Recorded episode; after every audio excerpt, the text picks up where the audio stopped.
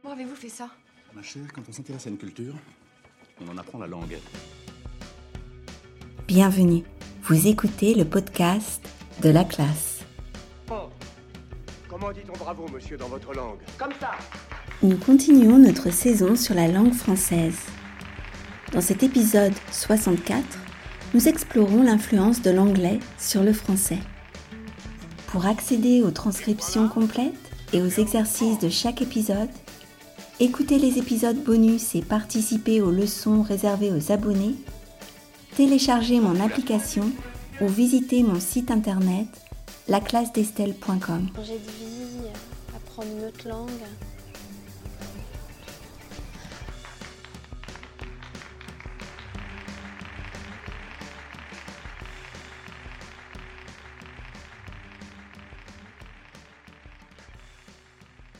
Bonjour chers auditeurs et chères auditrices. Aujourd'hui, dans notre première partie, nous allons parler de l'influence de l'anglais sur la langue française en étudiant un mot. Oui, un seul mot. Spoiler. Puis, dans notre deuxième partie, nous parlerons de la nominalisation, un point grammatical étudié au niveau B2. De la technologie aux affaires, en passant par la culture populaire, l'anglais exerce une pression significative sur le vocabulaire et la grammaire du français. Mais la langue française ne se laisse pas facilement submerger par les emprunts linguistiques. Elle sait s'adapter et innover pour préserver son identité. Le mot spoiler est un exemple fascinant de ce phénomène. Bien connu des fans de séries télévisées, ce mot anglais a traversé l'histoire et les océans pour devenir un élément clé du langage contemporain. Mais comment est-il arrivé là? Voyageons dans le temps. Le mot latin, spoliare, signifiant dépouiller, découvrir, mettre à nu, a donné naissance au mot français espoilier, qui signifiait piller, qui à son tour a traversé la Manche et a engendré le verbe anglais to spoil, apparu vers 1400 avec le sens originel de celui qui vole ou pille. Spoiler est un nom dérivé du verbe to spoil. Initialement, vers 1932, ce terme était utilisé dans le domaine de la boxe aux États-Unis, où il désignait un combattant de moindre envergure perturbant les tactiques adverses. Plus tard, dans les années 50, on l'a utilisé dans le domaine du sport en général, où il a évolué pour désigner celui qui gâche les chances de victoire d'autrui. Finalement, dans les années 80, dans le monde du cinéma et de la télévision, il a pris la signification d'une information dévoilant des éléments clés de l'intrigue, pouvant ainsi gâcher l'expérience pour ceux qui n'ont pas encore vu le film ou l'épisode. Le français n'avait pas de mot pour exprimer cette idée, et le mot anglais a été adopté. Voici un exemple de son utilisation en français. Tant pis pour le spoiler, je vais directement au terme de la saison. La fin du suspense est marquée comme il se doit par la défaite du pauvre Clément. Extrait du livre Sodoma Enquête au cœur du Vatican. Face à cette invasion linguistique, en 2014, l'Office québécois de la langue française a pris les devants en proposant une solution créative. Divulgacher ce néologisme, formé à partir de divulguer et gâcher, offre une alternative française tout en préservant le sens et l'impact du terme anglais.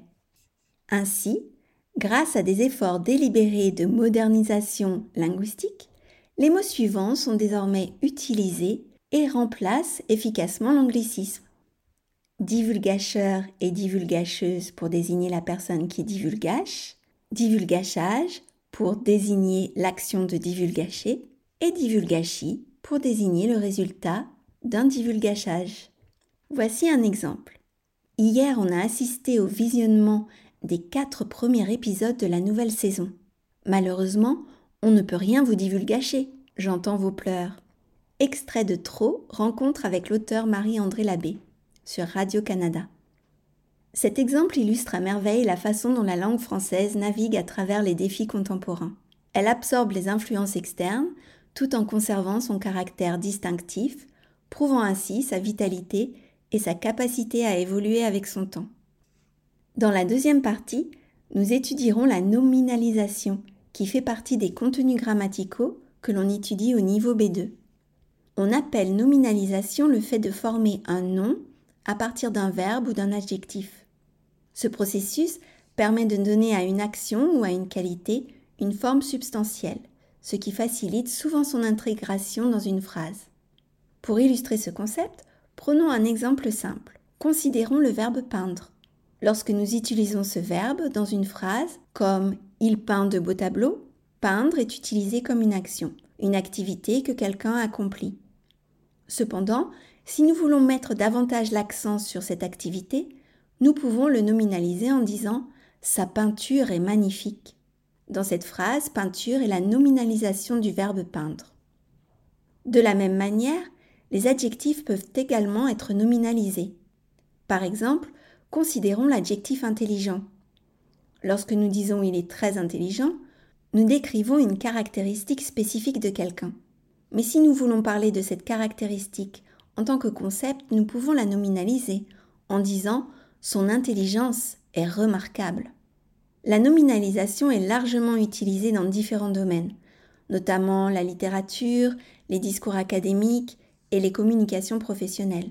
Mais il ne faut pas en abuser parce qu'elle peut alourdir votre style. Il existe de nombreux suffixes qui permettent de nominaliser les verbes et les adjectifs.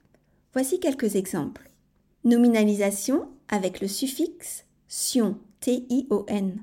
Verbe d'origine créer, nominalisation, création.